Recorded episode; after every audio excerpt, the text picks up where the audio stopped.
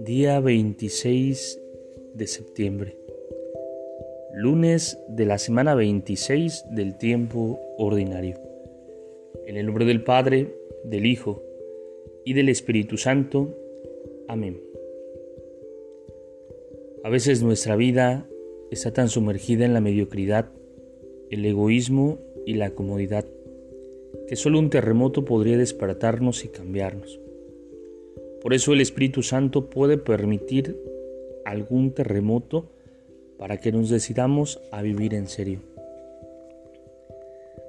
Ese es el sentido de algunos textos bíblicos que parecen de terror, pero que en realidad nos quieren decir que si no aceptamos la vida nueva del Espíritu y nos aferramos a seguridades de este mundo, llegará un momento en que esas seguridades van a caer destruidas.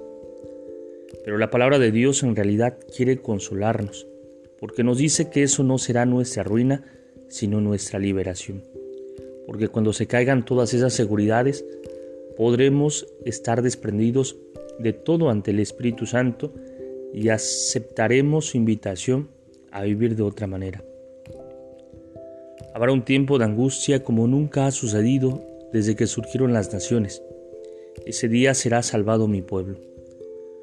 Cuando comiencen a suceder estas cosas, levanten la cabeza, porque se acerca la liberación. Por eso cuentan los hechos de los apóstoles que de improviso vino un terremoto tan fuerte que se movieron los fundamentos de la prisión. Entonces todas las puertas se abrieron y se rompieron las cadenas de todos. Dejemos que suceda algún terremoto en nuestras vidas para que el Espíritu Santo pueda abrir nuestras puertas y romper nuestras cadenas. Gloria al Padre, al Hijo y al Espíritu Santo, como era en el principio, ahora y siempre, por los siglos de los siglos. Amén. Espíritu Santo, fuente de luz, ilumínanos. Espíritu Santo, fuente de luz, ilumínanos. Espíritu Santo, fuente de luz, ilumínanos. En nombre del Padre, del Hijo y del Espíritu Santo. Amén.